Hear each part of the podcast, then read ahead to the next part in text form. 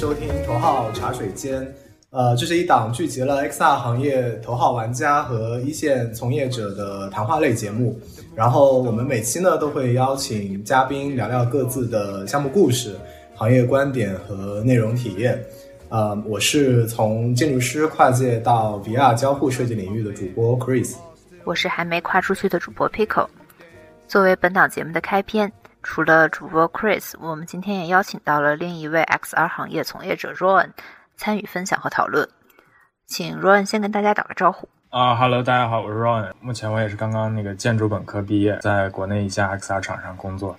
是一位这个比较资浅的设计师，也会做一些独立的 XR 体验的开发，然后向大家多多学习，欢迎欢迎。首先，我想那个，因为这是第一期节目嘛，所以我想先。呃，解释一下这个播客名字的由来。头号茶水间这个节目的名称，茶水间很明显是说明这是一个谈话的一个节目。然后头号这个名字呢，其实是致敬了电影《头号玩家》。然后一八年的这个影片呢，其实它展示了很多在 VR 游戏绿洲中一些令人目不暇接的虚拟世界，呃，使得 XR 技术进一步走入了大众的视野。我觉得茶水间这个很有意思，就是很多小道消息其实都是从茶水间过来的，就是公司里也是也是这样。是的，是的，所以所以我们可能也不是说要做一个多么硬核的科普类的一个播客，其实就是想那个邀请行业里的一些啊，不管是玩家也好，或者说是这个从业者也好，去大家聊一聊这个行业。嗯，然后我们节目里提到的 XR 及 Extended Reality。嗯，是包含了 VR、AR、MR 在内的，用来描述所有的与现实世界交互的技术。嗯，目前的实现方式一般是通过头显、眼镜等一些设备，实现虚拟和现实的融合，然后带给用户全新的体验。嗯，Chris 和 Ron 两位作为正在国内 XR 行业一线工作的从业者，会在头两期节目里分别分享自己实际工作的经历和故事。嗯，然后我们第一期先从 Chris 主导完成的 VR 脑机接口与冥想项目开始，Ron 的分享会在下一期播出，大家可以在小宇宙和苹果 Podcast 订阅我们的节目。嗯，好的，那第一期就先由我抛砖引玉一下，介绍一个。跟 VR 还有脑机传输有关的一个 C 端消费的冥想应用的案例，这个案例我想先说一下背景吧。但是它对我来说也是很特殊的一个项目经历，这是我刚从建筑行业离开，然后投身到 X 行业做的第一个项目。那从现在这个时间点回头看，我认为还是有很明显的一些技术或者说成熟度上的一些缺点的。但是好处是我认为这个项目它其实是一个挺新颖的一个思路，它同时也是一个不太常见的领域，就是冥想这个领域。当时我们是跟脑机设备的这个公司合作，他们提供脑机这一块的硬件和一些这个真理信号的一些数据，然后我们去开发跟这些硬件和数据配套的一些 VR 设备体验。啊，大概是这样子的一个背景。我想先讲一下这个脑机接口部分嘛，就是听起来比较科幻，大家可能会在比如说什么《黑客帝国》或者其他的一些科幻电影里面有所了解。所以呢，我想先给大家普及一下，就是说脑机接口其实它有两种，一种是它是用于主要用于读取，就是我读取大脑的一些这个信号，然后我去 control 去控制外部的一些设备。然后另外一种就是它把外部的一些信息输入进大脑。然后这样可以帮帮助大家去增强自己的一些这个大脑能力。很多时候其实两者可能也都有。然后呢，接口其实也分为很多种，就是分为这个呃侵入式的和非侵入式的。怎么理解？侵入式脑接口就是相当于我要在大脑皮层去开颅，或者说一些简单的植入电极植入。然后非侵入式的就是我只是一个贴片，我并不会对我的这个大脑皮层造成任何的改变。啊，然后这个我们这个项目里面呢，其实采用的就是这个非侵入式的脑机接口。那其实它主要是用作一个检测设备。然后这个呢，它其实约等于就是我在头上戴了一个类似于 Apple Watch 的探测装置。啊，只是说它的这个检测数据、生理电信号，就从这个血氧啊、心率啊，就变成了这个脑电波。然后包括还有一些像呼吸啊，包括也有一些心率在内的一些数据吧。我们当时还选用了一个 VR 设备 Pico，因为它是国内目前消费市场比较占比比较大的。然后两者之间呢，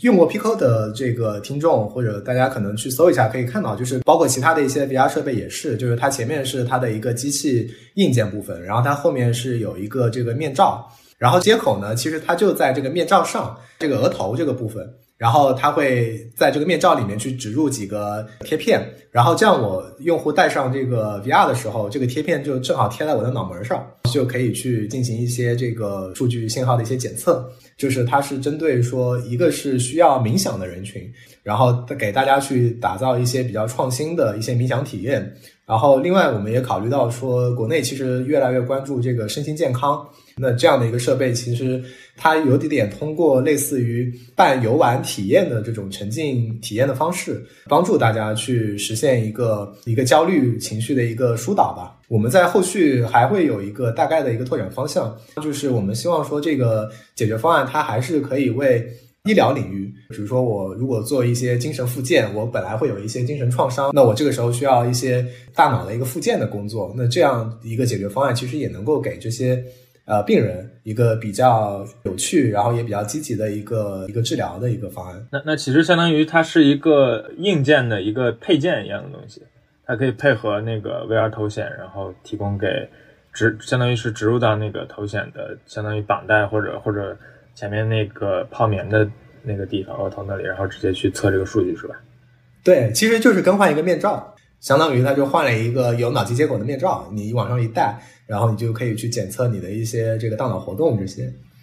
嗯，然后你主要是在做就是软件的产品这一块。对我当时在这个团队工作的时候，主可能是有一部分策划，包括交互，然后包括一些场景设计。那个今天其实我也主要就是会分享，就是策划、交互和场景设计这些。我先我先讲一下这个策划吧。然后冥想这个场景呢，其实它有点像是，其实也可以把它理解成一个游戏，就是一个 VR 的游戏，但是它更多的是关注于这个冥想流程，而不是说我去打怪升级。应用里面呢，其实它分成两部分了，一部分是 Home 场景，就有点像是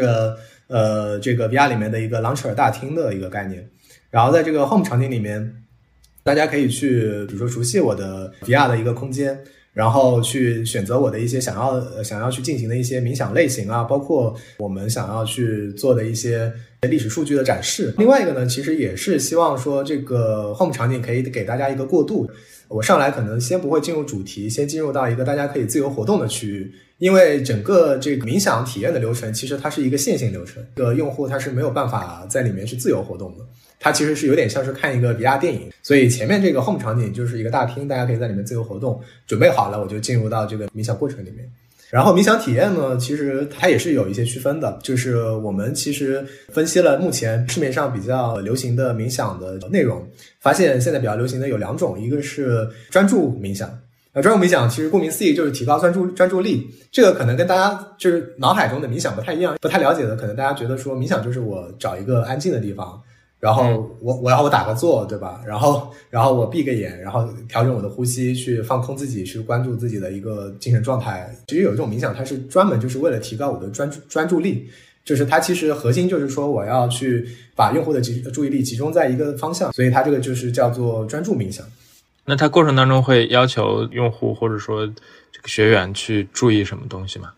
对，其实我们在就是他在这个冥想体验过程中，他会有一个小游戏。这个小游戏呢，我这边也可以一起讲，就是说，它会有一个叫呃 focus 的一个任务。这个任务呢，它就是让用户能够去提升自己的一个专注力，相当于是大家可以设想一个场景，就是空间里面会漂浮一些目标的目标物体，然后这个目标物体在你身边它是游动的，因为我们在我们的场景里面，它可能设定的是一种鱼的一个概念。那这个小鱼它会在你身边游动，然后呢，你在穿梭在这个鱼形当中，有一些目标是需要去匹配的。然后有一些目标是需要去闪避的，呃，因为我们其实是也是借鉴了一种理论，就是说玩家在玩这个射击类的游戏，就是玩 FPS 的游戏，比如说什么 CS 啊，或者玩一些其他的这种游戏，你在瞄准这个对手，然后去开枪的时候，整个这个注意力是高度集中的。所以有了这样的一个目标物和瞄准物的一个情况下，通过这样的一个机制去引导你在这个冥想场景里面去做一个注意力的提升。那就其实还是有一些游戏化的这种设计在里边。然后任务驱动的这种感觉。是的，这个专注冥想的这个部分其实是有点偏向于游戏的感觉。然后另外一个就是刚刚提到说，除了注意力冥想，还有一个叫做正念冥想嘛。然后这个正念冥想其实就是主要还是通过呼吸来调整。很多正念冥想也会引导你去闭眼，然后去想象一些东西。这个可能它就不是集中在这个注意力上，而是集中在这个呼吸啊，包括自己身心的一个调节上。那这样的一个正正念冥想的一个流程，其实我们就没有去放一些刚刚说到的一些注意力小游戏，而是说虽然是一样的环境，但是我不同的流不同的这个模式下，可能有不同的流程。哎，那作为设计师的话，我会比较好奇，就是在交互过程当中的一些设计啊，就是因为因为我感觉主要的这些内容，可能像瞄准这种，其实是相对简单的一些比较轻量化的一些交互任务。那那其实是不是像手柄的参与就会比较少，更多的是用头或者，其实我知道 Pico 4 Pro 它有那个眼动的功能，可能是主要是以这些比较轻的方式去交互的。是的，这个我们其实分成几个阶段，第第一个阶段我们是想的是做一些比较传统的，就是手柄。手柄控制的一个体验，然后第二个阶段我们是想做一些这个手势啊，然后眼动这些加入进来，然后呃当时做的这个还是比较偏向于手柄手柄的这个方向，对，然后但是也有一些，比如说像比如说刚刚提到的，我要去瞄准我场景里的这些小鱼，那我是通过摆头的方式，因为我的头会有一个中心点嘛。然后我通过我的视线去看这个小鱼，它的它的这个中心点相当于也就移到了小鱼的这个附近，这样子它进入到这个小鱼的判定热区之后，我们就会比如说认为这个小鱼捕捉成功。然后我的头如果移开，那么就我可能就没有跟这个目标匹配上。这个其实它是通过头的这个六豆腐追踪去控制我跟我小鱼的一个匹配的啊。还有就是关于那个呼吸的部分，因为我有体验过一些就是类似的产品，就是他们可能更多的是是用一个时间去估计这个呼吸。那我不知道，就是你们的产品当中是是有办法去衡量用户的一个他实实际有没有发生呼吸，在等待他完成这个动作，还是说可能会有一些什么措施吗？呃，其实这样，它那个呼吸呢，它因为它其实和它那个脑机接口是可以检测三种数据，然后一种数据是脑电波。第二种数据是这个，就是我的心率，然后第三个数据就是我的呼吸，它是可以检测到的。我们其实当时是做了一个交互，是类似于叫呼吸环。然后这个呼吸环呢，是我举个例子，比如说我的这个脑机接口的这个硬件，然后它把数据传到头显之后，那么用户怎么去看这个数据，对吧？我比如说我可以有一个表格，告诉用户说我每分钟大概多少次呼吸，呼吸频率是多少，然后呼吸的深浅大概是多少。那但是这个表格化的方式，我们觉得它可能，因为我用户我如果想要在比如说冥想场景里面去做一个比较沉浸的体验，我肯定不希望说旁边有一些表格实时告诉我这个时候呼吸多少次，对吧？所以我们其实在这个里面做的一种是把这个呼吸具象出来，这个是在用户刚刚进入这个场景的时候，它会有一个呼吸环的一个效果，它会把我的呼吸变成一个粒子，然后这些粒子就是一个气泡，有点像是我在。水里面吐泡泡的这种感觉，然后我呼我呼气的时候呢，这个泡泡就会往外飞，然后对面这个环它就会有点像是吸收这个泡泡一样，它会越来越大。然后如果我吸气的时候，相当于把这个粒子从我的这个呼吸环吸回来，然后这个这个环就会反向去转，然后慢慢变小。然后我们其实是通过它这个硬件去，比如说我做一些这种呼吸。的检测，然后通过这种数据反馈到我的头显里面，把它做成一个可视化的一个呃粒子效果。那确实，相比于传统的那种其他的，只是通过 VR 设备来的方式，它它更多了这些数据，它会更好的判断用户的这个旅程它进行的一个状态。那确实还还挺不错的，嗯。对这个，其实整个项目，我认为它的核心就是在怎么处理这些脑机的数据。数据，我觉得，对我觉得这个可能是整个项目最核心的一个点。但是，其实我我们当时觉得有一个可以去挖掘的点，就是就像现在大家去健身一样，就比如说我去健身，然后我至少知道我自己每天消耗多少卡路里，然后知道比如说我这个月的重量比上个月增加了多少。对吧？我其实是可以通过这种数据去可视化的。但是现在呢，比如说我冥想这个状态，我只能自己去感觉，好像比之前冥想能力强了一点，或者说我的心率调整更好一点，我的呼吸更好一点。但是它其实是比较抽象的，嗯。所以这个数值在我们这个设计里面，其实是一个，嗯，可以说是一个比较核心的切入点。那个，我们可以先按场景，我觉得可以先按场景来过一遍，就是我们当时做的一些比较有趣的东西吧。我觉得首先就是 home 场景，就是因为当时做这个项目的自由度还是比较大的，因为它是从零开始嘛。那当时想的是一个圆盘形的一个空间，就是一个圆形的空间，然后它在朝向外面的这个地方会有一个开口。然后其实这个我们当时设定也是比较有趣的，就是我进入到这个冥想场景之后，这个冥想场景其实是一个有世界观的，它其实是有自己的一个世界在，就是一个冥想的世界。然后这个 home 场景其实它是在这个世界里的一角，就是我其实透过这个窗户看出去的外面这个风景，其实它就是这个冥想世界的一部分。啊，然后我通过我的沙盘去选择我要想要到达的场景，这个场景就是可能是这个世界的另外一个角落。后面甚至它还可以解锁更多的 home 场景，比如说我这个场景可能是在雪山上，或者说是在呃或者是在沙漠里。当然，这个图片我们到时候也会挑一些放在 show notes 里面，然后给那个听众一起一起看一下分享。OK，相当于中间的这个是整个大环境的一个沙盘，对吧？然后，然后对哦，OK，那那很酷。对，有点像那个《阿凡达》。《阿凡达》，嗯我记得他的那个电影刚开场的时候，我从那个就是那个主角从休眠舱起来，然后大家在那个作战会议室的时候，就会投投一个全息地图嘛。嗯，然后这个其实也有点像是一个一一个全息地图，只不过它是一个有点像沙盘的感觉。然后这个沙盘呢是可以转动的，因为用户出生点是在这个沙发上，有点像是那种就是围炉或者说就是说那种下沉客厅的感觉，嗯就是它是一个圆形的空间。对然后周围一圈都是沙发，然后这个沙发呢，我是一个坐姿。然后这个时候呢，用户他如果伸手，他会发现这个沙盘是可以被转动的。就是我伸手，然后去触摸这个沙盘，它会因为因为 VR 里面，比如说一些可交互的物件，它会有一个高亮提示嘛，就至少嗯告诉用户说我是被 target 到了，你可以去跟它进行交互。嗯然后在这转动的时候，你就可以去看这个冥想世界是什么样。我我我们认为说这样的一个设计可以让用户第一时间就知道我在一个什么样的世界里面，它大概有哪些元素，给他一个世界观的一个引导吧。然后其次，这个沙盘它也不只是一个微缩模型，可以看到就是我们当时在设计的时候，它里面有很多的气泡，比如说这个有树叶这个气泡，或者说有这个山一个气泡，或者云或者水滴。那其实它每一个气泡它都代表一个冥想场景。就是比如说我这个水滴是在这个微缩模型的水的这个区域的，然后我如果比如说我的这个射线，或者说呃通过一些其他方式我 target 到这个气泡以后呢，它会出来一个视频，然后这个视频其实就会告诉你说，水滴其实它代表的可能就是跟海洋有关的一个冥想场景。那在这个冥想场景下面，你大概会经历哪些这个冥想的体验？它会有一个小的这个动画，然后会弹出来，然后这个时候你可以，如果你选你选择说 OK 我确认，那这个时候我就进入到冥想场景了。如果这个时候点取消，那我还可以再再在这个沙盘上去转一转，然后看看有没有其他的我感兴趣的这个冥想场景。哎，那我想问一下，你们这种沙盘的设计和心理学的那种沙盘应用有什么关系吗？这个我们倒是没有想那么多。其实我当时的灵感主要是就是来源于一些游戏的这种全息投影的模型。我们当时想的是，呃，不想让它做的太科幻。然后 home 场景呢，我们希望它是一个大家进来就很亲切的一个感觉。呃，我们其实，在跟一些用户聊了以后，发现很多人带上 VR，尤其是像现在，比如说 MR，我把整个场景置身在我熟悉的空间里面，大家可能还感受上好一点。但如果是 VR，我进去一个未知的一个空间，大家本身心理上就会有一些紧张感。然后在这样的一个紧张感的环境下，我如果用户去要去进入到一个冥想状态、很放松的情况，其实对他来说是比较有压力的。而且如果说是做成那种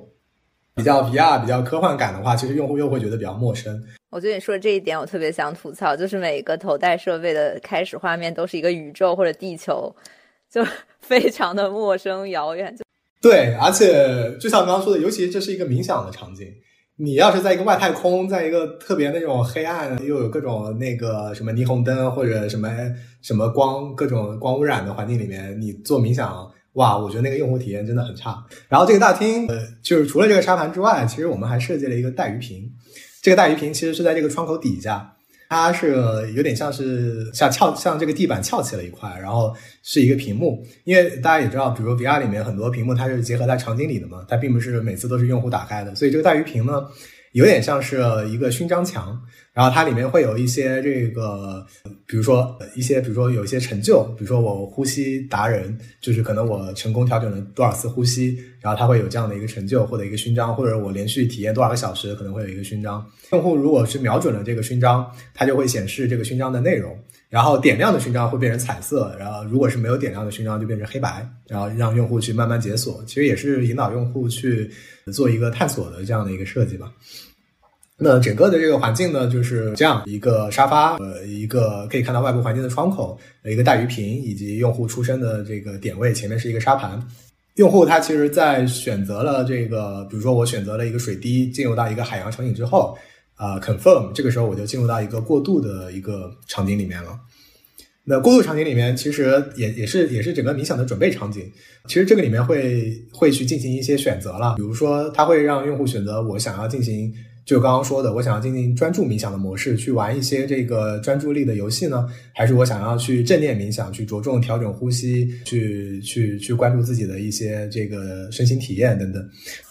OK，然后呢，其实就进入到了这个主要的冥想场景。这边我其实也比较想聊一下，我们当时在做这个冥想场景发散的时候，其实是头脑风暴阶段是有一些拿不定方向的，就是说，因为。比如说，大家能如果想到冥想场景，其实第一个就想到它应该是一个比较开阔的，然后比较比如说大自然的海边，或者说是在这个树林里面。但是后面呢，其实我们我们脑爆以后觉得说，那我们就真的要把这个自然场景一模一样的搬到 VR 里吗？就是会不会说，与其这样，还不如用户直接到这个雨林里面，到海边，可能他的感受还更强烈一点。还是说我在 VR 里面可以去做一些呃场景上的一个拓展？这个其实是我们当时讨论的一个问题，就是我其实希望的是这个冥想场景，它首先是自然场景，比如说我是在海边，是在山顶，是在比如说云海，这个这个是没问题。但是我其实希望这个里面能够有一些人工构筑物，或者是一些这个超现实的部分。然后这个人工构筑物和高超现实的部分，其实就是 VR 可以带给用户的一个体验。就是这种超现实感，或者说这种巨构感，其实是你在自然场景里面是体会不到的。但是你在 VR 里面，你就可以去，可能可以去实现这种比较惊艳的视视效视效体验。所以这个是海洋场景的一个手稿。其实它分了六个阶段。第一个阶段呢，它是用户出生在这个冥想场景里面，然后他脚下是有一个摇鱼。这个摇鱼当然也是一个，也是一个通，也是一个通灵通灵物的感觉啊，就是它是一个有一点微微发光的这样的一个一个生物。然后你初始是出生在它的身上的，然后你的前方呢是一个夕阳，然后整个是一个非常开阔的海平面，但是在这个海平面上呢有一个左右就是排列的一个柱廊。然后这个柱廊呢，其实它可能代表的某种远古遗呃远古遗迹啊，可能甚至有一些这种冥想的能量等等。当然，我们也会给它一些世界观的构树了。然后通过这样的一个人工构筑物，加上这种就是开阔的自然场景结合，去去形成了一种比较超现实的一个观感。这个是首先是我们去希望达到的。然后第二个，其实可以看到这个草图里面还有一些小黄点。这个小黄点，一些浮游的这个呃漂浮的一些小生物，这个小生物可能是跟海有关的，比如说鱼啊，或者是一些这个水母啊等等啊。当然，我们这边是把它抽象了，就当然因为这个是草图啊。然后后面就是它在这个环环境之下，看着这个夕阳去进行呼吸调整之后呢，接下来它要进入到就是我们刚刚说的呃，如果是他选择这个注意力冥想，他就要去玩那个小游戏了。然后他怎么去玩这个小游戏呢？其实它这个海面会被打开。就是我本来其实用户本来觉得说我是在海上去经历这个事情，然后这个时候其实给他一个惊喜感，就是我这个海其实是被打开了，然后这个时候我慢慢往下沉，沉下了，沉到了这个柱廊的底部，这个柱廊底部就是在深海的这个区域，然后我们其实设计这个柱廊底部的这个区域的时候呢，它就是一个呃一点透视的一个区域，因为这个时候它需要用户去集中注意力。这个在这个在这个海底的柱廊底下的这个柱廊里面呢，然后用户就是站在这个摇鱼的背上，然后前面就会像刚刚提到有一些小鱼，然后有些小鱼我是要去匹配的，然后有些小鱼我是要去躲开的，然后匹配和躲开它都会有一些奖励和惩罚的一个反馈，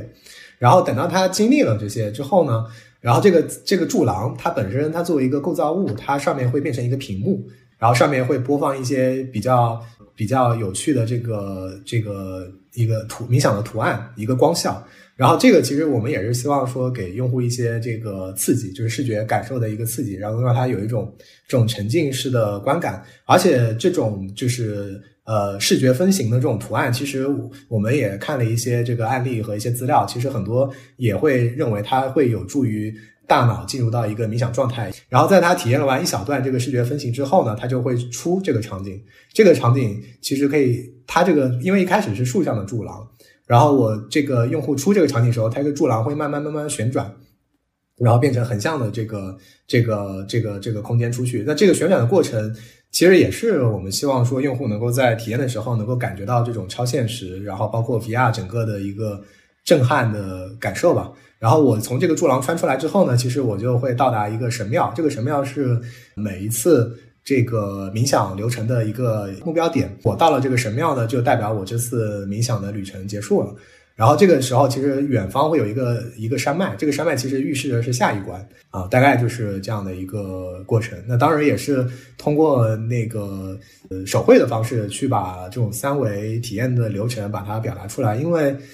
因为 VR 里面它很多东西都是三维的嘛。如果如果说上来就做一个就是建模呀、渲染啊，然后做一个动画，其实成本还是挺高的。当然，这个做了这个手绘之后，其实也是做了一些简单的原型设计吧。那这个原型设计其实呃还不涉及就是那个 Unity 里面的一些交互啊，其实它主要就是一些这个场景的动线。就是场景动线是怎么样？其实可以看到左下角这个视频，它它就是我刚刚说的，我穿出这个柱廊，然后看到这个神庙的一个过程。然后这个这个整个的这个柱廊的这个构筑物其实是。它是一个扭扭转的一个空间嘛，然后，然后它其实并不是这个场景在旋转，而是这个构筑物本身，它是有一个像像扭转的一个通道在的。然后用户穿过的时候，它它就会整个场景就会变化，它就会因为戴上 VR 这种感受是很强烈的，嗯。然后包括还画了一些这个剖面，剖面去代表这个用户在这个过程中大概是一个什么样的一个感受。你说，你说，我我我就是有一个问题，就是我我体验过很多，就像 VR 游戏啊，或者是。嗯，这种沉浸体验的东西，然后它的背景的美术风格，嗯，大部分都有点像这种纪念碑谷，就很多的渐变，然后色彩比较柔和的这个样子。我自己认为它可能是因为受到了一些渲染的能力的局限，所以大家都倾向于场这种场景，就是这种场景最容易出效果。然后，但是它又使用的，比如说渲染的这个呃叫什么算力又不是很多。我不知道你们俩就是对这个问题是。怎么看？或者还是它是有其他的原因，所以很多的 app 都选选用这种美术风格。嗯，我先我先解答一下吧。呃，对于就是我们我们这个项目里面呢，首先它要保证的就是整个场景它是比较连贯的，因为你可以看到它从海上，然后到海底，然后到出来，整个场景如果说我们整个场景每个场景下，比如设计的很复杂，它需要加载嘛，然后加载如果说我中间。有那个加载的这个，就是相当于加载的这个环节的话，其实用户体验会比较割裂。所以我们首先是希望用户有一个比较连贯的体验，又希望说场景上能有一些变化。啊，我们当时其实也研究了一些当时的 VR 一体机，而且我们也是 VR 一体机，不是 PC 串流的。所以基于这几个点，我们后面认为说这种。其实有点这个类型，其实有点像是那种 low poly 或者说这种风格化的场景设计吧。然后这种场景设计，首先它是不占，就是不是很占这种渲染资源。然后其次呢，就是它也能够形成一种比较好的美术效果。我们认为说，在现在这个阶段，就是在 VR 一体机性能还比较局限的情况下，可能是一个呃比较好的解决方式。嗯，那 Ron 这边是怎么想的？OK OK，确实确实像刚才两位说的，就是就是会有性能的考虑啊。就是首先就是 low poly 本身就是就是低多边形嘛，然后它在同频的那个多边形面数更少的情况下，它它的效果肯定是更优的。然后它因为这种风格，因为这种就是几何形状的限制，所以导致它可能没办法做太多的特别逼真的效果。啊，但是但是这个可能也。跟你的内容题材有关啊，就其实也是有那个技术背景非常强的公司可以做很好的优化的，像呃红色物质二，然后是有一体机版本的啊，然后在 Pico 啊 Quest 上都都还有，然后表现也都不错，也非常流畅。它的就是非常细腻逼真的那些物理效果，基于 BPR 一些流程的，像金属的反光材质，然后像特别细节的一些装备、机械的那些细节的构建纹理这些，它都做得非常好。然后其实，但我我其实觉得像这种故事类或者一个小成本，相对就是预算，就是相对来说成本更可控的一种方式，不管是技术成本还是说设计成本，呃，其实走这种呃艺术化的风格，其实其实是比较不错的一个选择。然后其实嗯也有可能也有一些行业的那个惯性在里面，就是其实这个风格让我联想到了很多那个游戏艺术作品吧，像包括呃那个风之旅人，然后光遇这种东西，其实 Pico 上也有一个。叫梦之境啊，那样一个那样一个体验，其实也跟这个呃风格是是比较类似的。然后他也走了这样的一种风格。对，其实作为心理啊这种疗愈这这种这种题材也是非常非常合适的。所以我觉得可能性能也是一方面，另外就是它这个题材真的其实挺契合这种清新的这种风格化的这种风格的。嗯，是的，其实我理解，可能有些也是跟他那个写实性的需求有关。就如果说这个整个产品或者说它对于用户体验上，它这个写实的要求比较高，那我觉得它可能不太适合做这种非常风格化的低多边形的这种表达。然后如果说那个这个它可它可能对于写实性没有那么高，然后可能像我们这边可能它更加强调的是这种。呃，创意啊，然后这种超现实啊，或者是一些呃这种呃冥想类的，就刚刚说的比较清新的这种感觉的话，其实我觉得选用一个是成本比较低，第二个其实它也不会呃也也不会影响到我们整个的作品表达。嗯，对对，像很多那种虚拟仿真或者企业培训的那种。它它对于那个物体的还原度要求还是比较高的，很多设备的那些物理效果看起来要那要跟真的一样，它才能尽量达到那种仿真的效果。是的。我其实还有一个问题是，是关于就是因为我看到这些很很美好的画面，包括提到有一些刚才那个像屏幕上的效果，会有一些几何图案出现，就是声音的设计在这个过程当中是如何考虑的？因为因为我我我我我大概能想象到那种像那种光遇或者那些游戏的那种背景音乐的东西，其实对这里也比较好奇。嗯，其实不光是声音啊，其实包括因为那个我们是一开始用的是手柄嘛。所以其实呃，除了声音以外，像那个手柄的震动啊，然后包括一些其他的一些这个反馈，包括视觉反馈，其实我们都挺关注的。就我这边可以举一个例子，呃我们把它称作是这个场景交互部分。呃，我们希望说这个场景不是我设定好，然后用户进去以后，我只能原汁原味的去去体验。然后我们希望说用户可能是这个场景的一部分。就是我用户可以去影响这个场景，它是一个交互式的这样的一个一个体验方式。所以举一个例子来说，就像刚刚说的这个瑶鱼，瑶鱼它它身上是有这个符文的，然后这个符文其实我们当然也是给它找了一些参考啊，就比如说我们是用了一个梵语里面什么 entra entra 的这个纹样，然后它其实会被广泛的运用在冥想里面，所以我们会把一些符文的这个形式放在场景里面的一些道具上，然后这些符文呢。比如说，它会在这个呼吸的时候，它会跟着你的呼吸发生变化。比如说，我呼吸吸气，它会变亮变暗。然后，这个场景里面的这些构筑物上的这个纹路呢，其实它也会变亮变暗。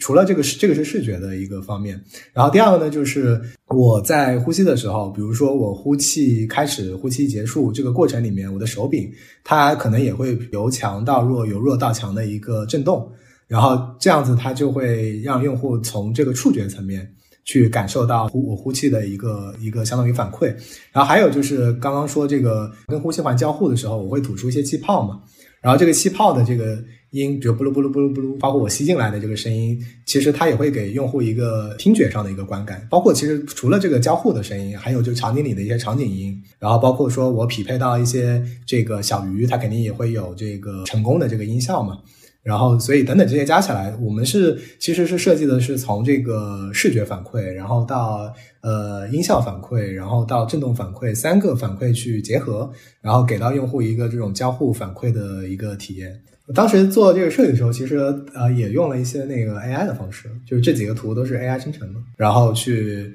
去那个表达了一个大概的意向嘛，因为毕竟我因为我我这边其实不不会涉及到最后具体的这个引擎内的场景制作，所以相当于就是把整个的小样，然后把呃一些基础的模型，包括 Mid Journey 生成的一些意向图都给到我们的场景同学。呃，然后提到了一个概念，就是灵能的一个概念，其实就是刚刚刚刚因为我们讲到，就是不管是我呼吸也好，其实它都是读取我的一些脑机脑机的一些数据嘛。但是这个其他的一些数据，比如说像心率啊，然后脑电这些数据，它是怎么结合在用户体验里面？其实我们当时在也是做了很多的头头脑风暴的一个设想吧。后面其实我们决定用一个方式，就是进度条的一个方式。因为我们整个的用户他在呃冥想场景里面，它是分成三个部分嘛，就是我在比如说以刚刚这个海面为例，我在海上去做呼吸调整，调整完之后，我在海下去做专注，然后我从海里面穿出来，在神庙前我去进行一个升华，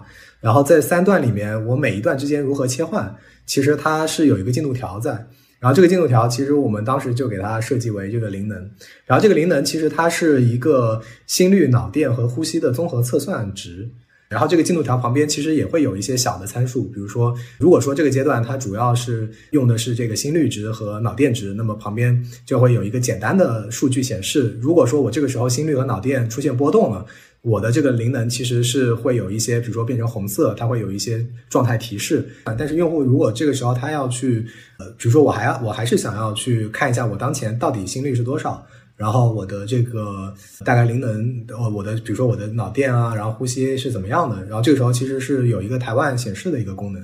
就是因为用户正常他是手放在这个膝盖上去进行的嘛，还有时候他手臂上会有一些这个 UI，UI 会实时告诉你说你这个时候的呼吸、心率和脑电的指标啊。然后这个时候如果用户把手放下去，那他又会回到一个沉浸式冥想的一个状态。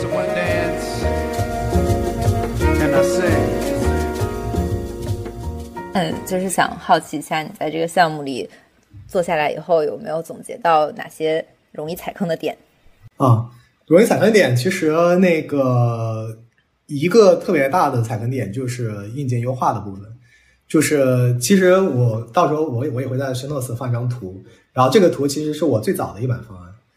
大家可以看到这个图，我一开始这个画出来以后，我觉得还挺好的。就是它是也也是在一个鳐鱼的背上，因为鳐鱼是载具嘛。然后，但是它是在海边，然后它这个海边是在一个夜晚。然后这个我当时画完以后，就觉得这个跟少年派的奇幻漂流有点像，就是它其实是非常这种蓝色调的背景，然后旁边这些水母啊，然后这些这个各种各样的海洋生物，它会在你的周边漂浮。这个时候，它就相当于我呼吸调整完，我通过我的呼吸环调整完之后呢，它这个摇鱼会慢慢慢慢升起来。升起来之后，因为我前面会有一个云洞嘛，就是我的这个呃云层一片一片的，会中间有个云洞，然后头顶上还会有一个光束，这个光束会引导我，相当于就是引导用户从这个海面上去慢慢慢慢飞到这个云洞里面，因为云洞它也是一个一点透视的场景，所以它也是很适合做一些专注力训练的。然后在我云洞做一些专注力的训练结束之后呢，我用户会飞出云层。这个时候，我从这个海面上方到达了云海上方，虽然也是海，但是我变成了云海。然后这个时候，我看到了月亮，看到了天空，然后周围看到的那些巨型的鲸鱼从云海的左边滑到云海的右边。这个是一开始脑海里面想的一个特别特别好的一个场景。然后当时跟这个团队交流以后，他们也很喜欢，所以上来就拿这个去做了。然后做完以后就发现这个做不了，因为因为就像我刚刚说的，像我刚刚说的，因为当时在 Pico 上面测试嘛，首先它那个渲染就吃不消，这个又有各种生物骨骼，然后还有一些发光，还有一些海面，包括云，因为这个云还不光是说我做一个天空贴图或者怎么样，它其实是要交互我要进去的，所以它还得做体积云。等等，反正当时跟那个 TA 聊了半天，就忍痛 pass 了。但是我其实还是希望说，这个比如说像 Vision Pro 或者这种设备出来以后，有可能可以实现这样的场景，我还是很期待。但但是这个项目带来的一个带来一个收获，就是说在做这种交互设计或者场景设计以及策划的阶段，其实。呃，要非常关注就是硬件优化部分，就是到底这个东西落地它能够还原多少场景。就如果说它只能做到一个六十分的表达，但是你用了一个一百分的这个这个 idea 去做，我觉得其实会造成一些返工的情况。所以这个如果能够提前有一些预判，我我认为会是一个比较好的事情。嗯，然后包括其实还有一些像那个 Joker，就是就这个比较偏偏技美方向，就是 VR 里面会有一些 Joker 的部分，它。会有一些材质，如果太多的话，它也会引起一些性能变化嘛。所以尽量可能有一些复用的材质，比如说木纹。我当时我当时在做 home 场景的时候，我可能自我自己渲染的时候，可能渲染了七八种这个木头的材质，然后后来就简化成了两呃两种，就是因为让那个因为让让那个渲染的时候不要有那么多那么的多那么多的 joker，，增加它的复用性吧。然后还有就是。还有就是一些这个帧率啊，如果说做的太渲染压力太大，它这个帧率会会不高，然后这样的话用户会觉得很卡顿。所以其实就是，嗯，这个其实踩了第一个坑吧，就是想象的比较美好，但是实际在推进过程中，它可能受制于当前的一些设备的呃机能的一个影响，它会有一些折扣在，嗯。那那你们是如如何平衡就是这种眩晕可能会给它带来的不适的？对，它是会有眩晕感的，所以我们基本上这个整个的过程可能维持在二十秒左右，就是我们不会让它长时间去体验这个流程，而且本身其实它也是比较有规律的，它不会说让你非常眼花缭乱，它还是基于一些特定的规律去做一个分形变化这样子。嗯，首先用户其实会有一些预判，对吧？就是对，会有一些会有一些预判。然后其次是那个，其实说到眩晕这个问题，其实不管，其实不光是这个，呃，这个就是我们在做这个视觉奇观的这个环节会遇到眩晕。其实举个例子，当时为什么我们在做场景设计的时候，把它设计成一个内部旋转的一个甬道，而不是整个，而不是整个场景，或者说我用户自己去旋转？这时候我们发现说，如果用户自己 camera 旋转，这个过程非常晕。那我们其实还是想实现一个从竖向到横向的一个空间扭转的一个观感。那我们当时做的做法就是，我把这个扭转的这个过程放在了这个建筑的结构里面，就是这个这个柱廊的结构里面，它本身有一个扭转的一个变化，而不是靠我摄像机去旋转或者整个场景去旋转，然后给用户这样的一个体验。它会，它可能它的眩晕感会小很多。然后其次，其次的话，这个摇鱼本身其实它也是一个增加安全感和这个减少眩晕感的一个设计。就是其实我完全也可以让用户自己就是看到周围的这些世界啊，脚下没有坐骑。但是这样其实我们当时觉得有一个问题，就是用户会觉得不安全。然后其次呢，其实载具因为它是在你眼前固定不动的，对，其实也是会降低用户在这个 VR 里的一个眩晕感。对，其实就是有点像我们在做场景设计的时候，可能百分之七十是大自然的元素，然后百分之三十是一些超现实的构筑物或者是一些生物体。然后在做这个场景冥想场景的时候，我们也是把可能百分之三十做一些视觉奇观扭转也好，这种投影动效也好，然后剩下百分之七十都是比较平稳、比较放松的这样的一个场景。嗯，当然这个其实我们还是做了一些调整的，就是我们在后面产品规划里面会给它加入一些这个长度的控制，就是用户可以自定义这个里面不同的阶段长度是怎么样的。如果他觉得这个动效这一块特别晕，他可以把这个部分去给它关掉，或者把它时间减短。甚至有一些过程当中自适应的一些设计，是吧？就是可以对推送给他一些体验。我自己现在看这个万花筒，这个感觉已经被催眠了，就是从平面 从屏幕上。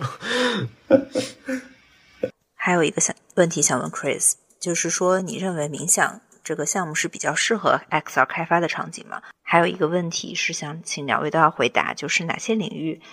你们认为更值得 XR 的从业者探索？嗯，其实我理解，我们这这个这个项目里面，它其实还比较合适，因为它其实就是一个头戴式设备，去增强用户体验的一个解决方案。这个头戴式设备就是一个是我的检测设备，一个是我的这个视听体验设备嘛。然后这样的一个设备，它带给用户的一个感受，其实是没有这个设备的用户体会不到的。所以，在我看来，这样的一个场景其实是一个比较好的探索的阶段。然后其其次呢，我认为就是其实其他的一些场景，呃，就有没有比较合适的？其实呃，我觉得举个例子，就是我们当时做这个项目的时候，呃，当时彩色透视才刚出来，因为是年初的时候做的吧。你就说做，因为那个像呃 Quest Pro 的彩透其实是去年年底才发布的嘛。然后，然后，但是现在那个，特别是 Vision Pro 发布了以后，它主打的就是 MR 场景，包括前段时间我玩那个 Quest Three，其实也是。所以你其实我觉得大家可以，比如不妨就想一下，如果这些漂浮的生物，或者说一些呃云朵，或者是一些这种柱廊、人工构筑的方式，它如果出现在家里面，会是一个什么样的一个情况？或者说我来到一个户外，我戴上这个头套，我在森林里面，然后森林里面出现一些这种。呃，玄幻的生物，它又是什么样的一个场景？我觉得这个想象空间很大。我觉得有可能在跟现实结合的环境下，它带给人的这个震撼的体验会更大。就哪怕说最后可能还是会到一个虚拟场景，但我觉得中间这些变化体验，我认为会可以给用户带来一个比较好的感受吧。这是一个。然后其次呢，我也觉得说这个除了冥想以外，其实还有很多我认为各种各样的 VR，就是已经有的这些，不管是 VR 游戏也好，或者是其他的一些虚拟的体验也好，我认为在这个 MR 的场景下都可以发挥出非常大的可能性。我自己感觉，其实，在因为我的视野可能还是比较偏向 B 端，就是我感觉可能在企业培训或者像呃虚拟仿真这些领域会会多一些。因为我自己也是那个建筑背景的，然后其实我了解到的一些研究或者一些工作，嗯，一些一些小企业吧，他们会做。因为你知道，就是建筑这个事情，呃，其实没有办法很好的去做一个实验，你就是很你只只有把那个环境搭出来。你大概才能知道是怎样。包括现在也有一些论调，就是说这个图学正在绑架建筑学这种啊，然后就是就是二维的图片造成的这种特定视角的一个一个一个观察，会会造成一个对建筑的误读或者怎样。其实我自己会觉得，在在建筑的那个效果的预览呀，或者说像一些家具的预览，或者说建造过程的辅助当中，其实 MR 呃会发生会发挥一定的作用。另外就是像那些。零件一些一些生产制造业的那些零件加工装配啊，像这种，嗯，就我我自己的视野可能会受到这方面影响多一些，嗯嗯，其实关于这个我还挺想补充一下，就是我之前其实也自己总结了一些这个 AR VR 的一些应用优势，就是嗯，我其实我认为它最核心的优势吧，就是它一个就是沉浸式的体验，这个是。除了 AR、VR 设备以外是做不到的，除非你真的找一个房间做各种全息投影，不然你肯定很难去模拟一个这样的一个沉浸式带入的体验。我觉得这个是首先会有的。第二个，其实我想的就跟刚刚那个罗恩讲的一样，就是它其实可以做一个一比一的尺度还原嘛。就比如说，不管是建筑领域还是汽车领域、其他的工业领域，因为之前我们都是在电脑上做一个上帝视角的。这样的一个编辑，然后浏览，但是我们现在可以走进去，或者在这个车的旁边围绕着它，看看这个汽车的这个漆或者这个零部件 O 不 OK，在建筑里面看一下这个动线合不合理。那我觉得这个一比一的还原，就是我会认为它是一个 AR VR 独有的一些优势。嗯嗯，其实我认为还有一个比较大的应用场景，就跟我刚刚说的这个呃，可能听起来有些抽象的这个 MR 的冥想的有关。我认为。嗯，AR、VR 这个设备，它其实是唯一可以实现虚拟和现实交互的设备。至少从我的视角上来看，因为其他的设备就是你要么就是虚拟归虚拟，然后是现实归现实。只有这个设备，它是可以把虚拟和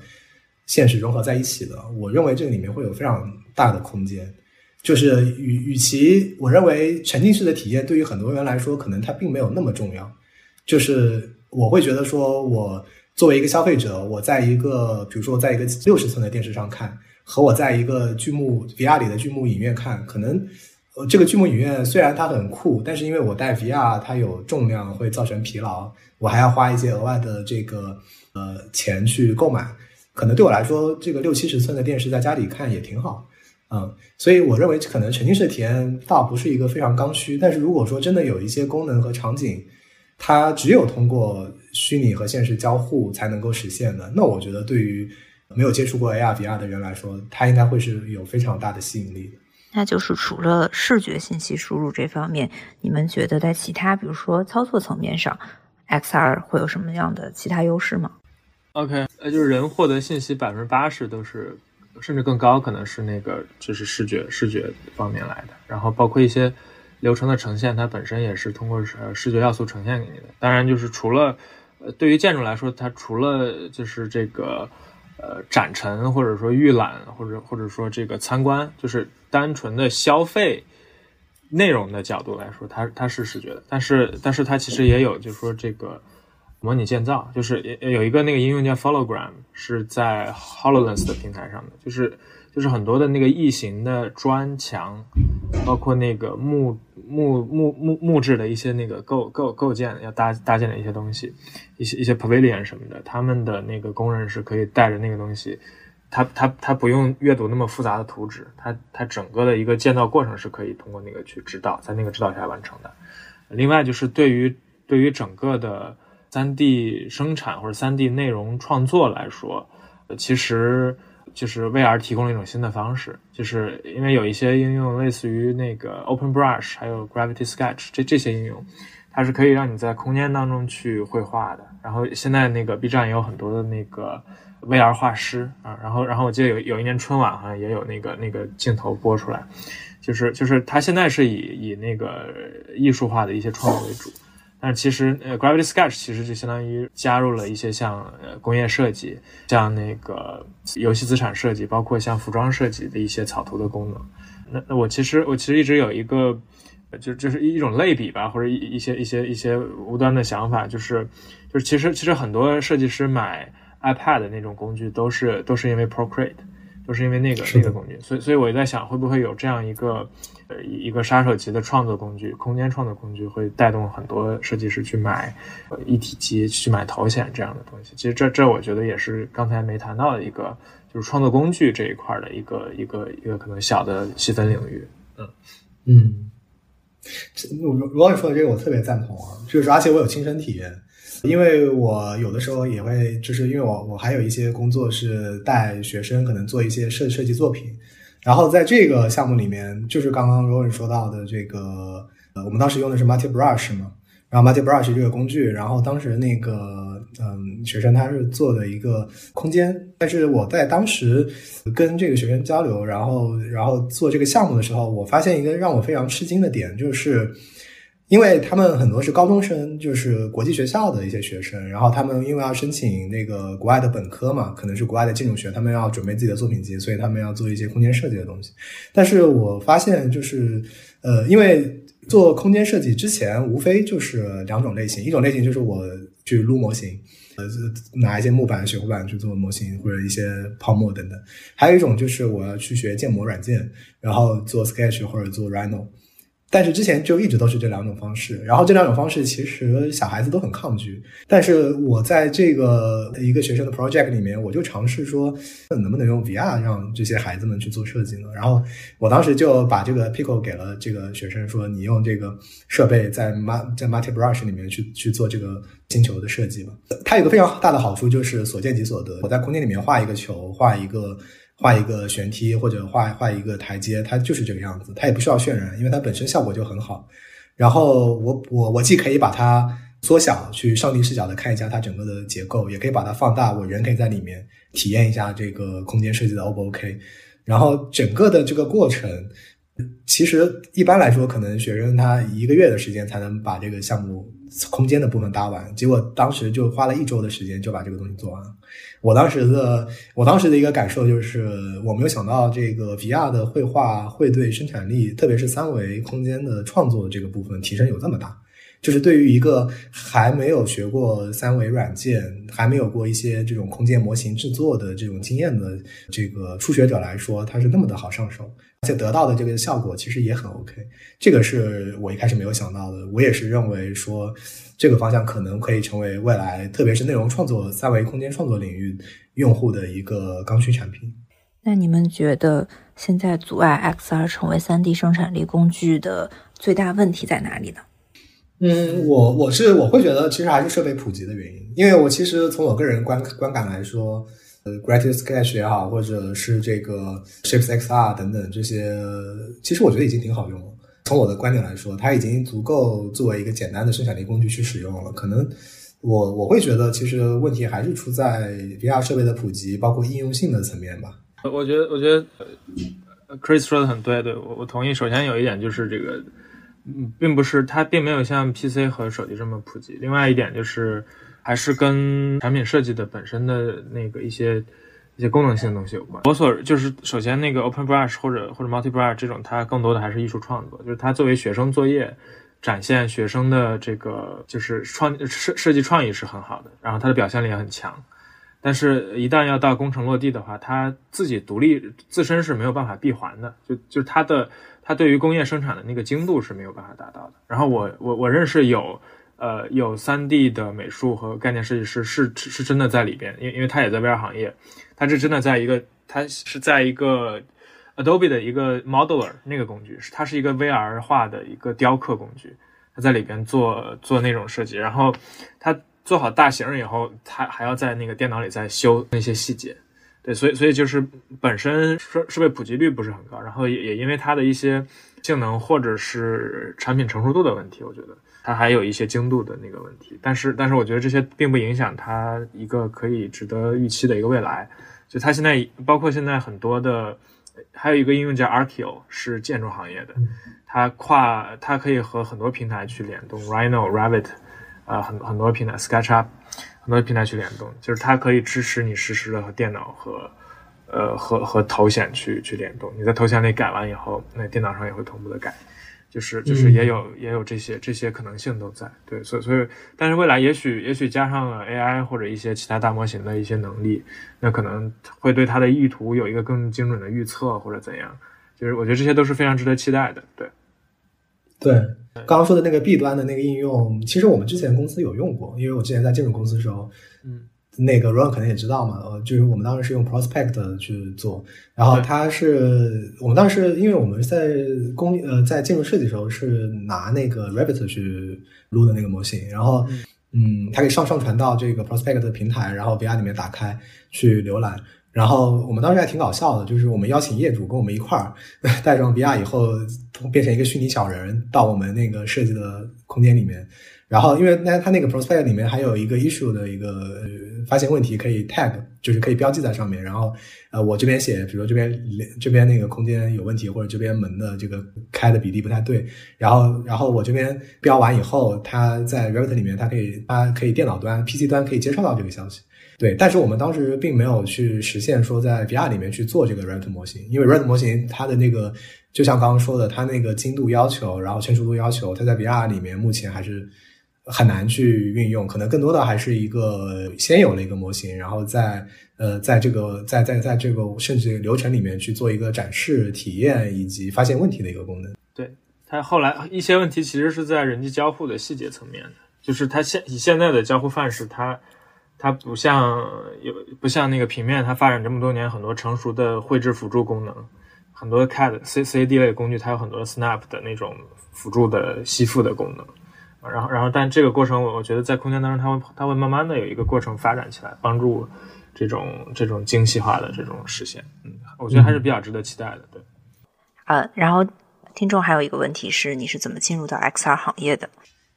嗯。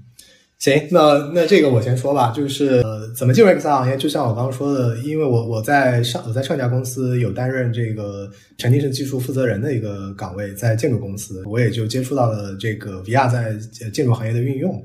但是因为 VR 在建筑行业里面，它毕竟只是一个辅助的一个工具性的途径，它的核心还是在解决一些建筑设计的问题。呃，但是当时我自己的一个兴趣其实已经逐渐。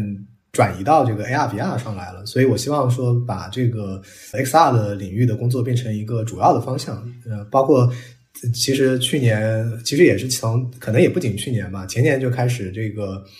嗯地产行业有一些波动吧，所以当时想说那就干脆尝试一下，所以呃也也也就是在。像今天介绍的这个脑机的检测，然后 PR 冥想的这个项目，就是在年初做的，然后也是在年终的时候就加入到了这个现在的公司，就是全职去做一些 VR 体验设计的内容了。嗯，对，具体情况那个，因为因为 Pico 它有另外一个主播的节目叫 HMM Hum，对吧？然后这个节目里面，我在第五期的时候有分享自己的一些这个转行，包括。从事这个 AR VR 行业的经历，这个感兴趣的听众可以移步到，到时候我们也会在生动词里面放链接，大家可以去去听一下。嗯，啊，最后那我们最后一个问题吧，就是如果有听众想投身这个行业，你们两位分别都有什么建议？有什么建议？劝退吗？哎呀，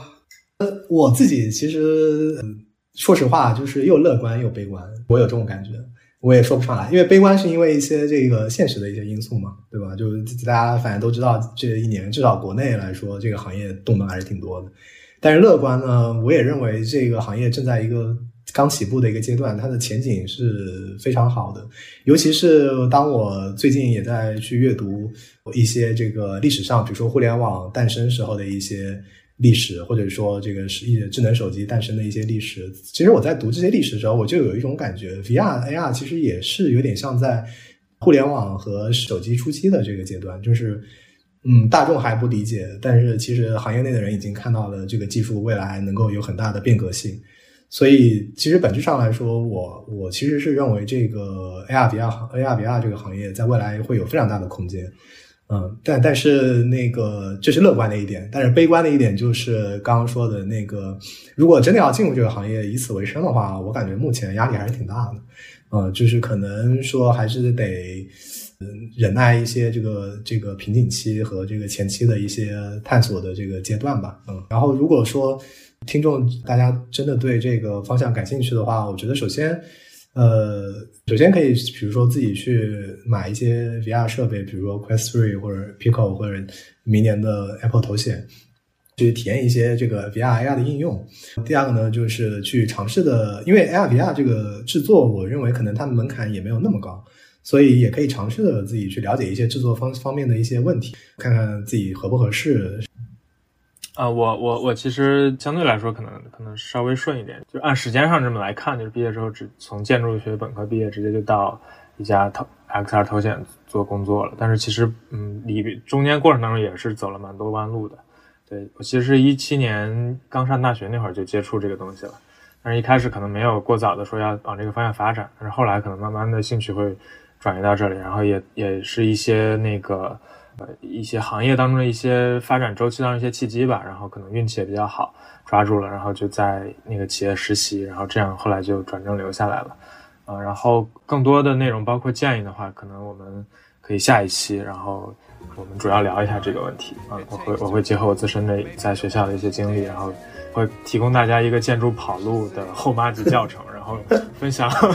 分享后八级教程，对，分享这个包括分享在 XR 行业领域的一些实践。好的，好的，好的，好的。我我觉得具体的内容到时候大家期待下一期的这个内容。最后想补充一下，第一期分享的冥想项目是我和卫星空间团队一块儿合作的，在这里非常感谢团队的支持。那巧合的是，卫星空间的创始人是我的学长。也是建筑学毕业后就投身到了 XR 行业，而且早在一七年开始就为娱乐、商业、零售等应用场景提供 XR 的互动体验。我们之后也会邀请更多来自不同背景的嘉宾分享各自的行业故事，欢迎大家继续关注我们的节目。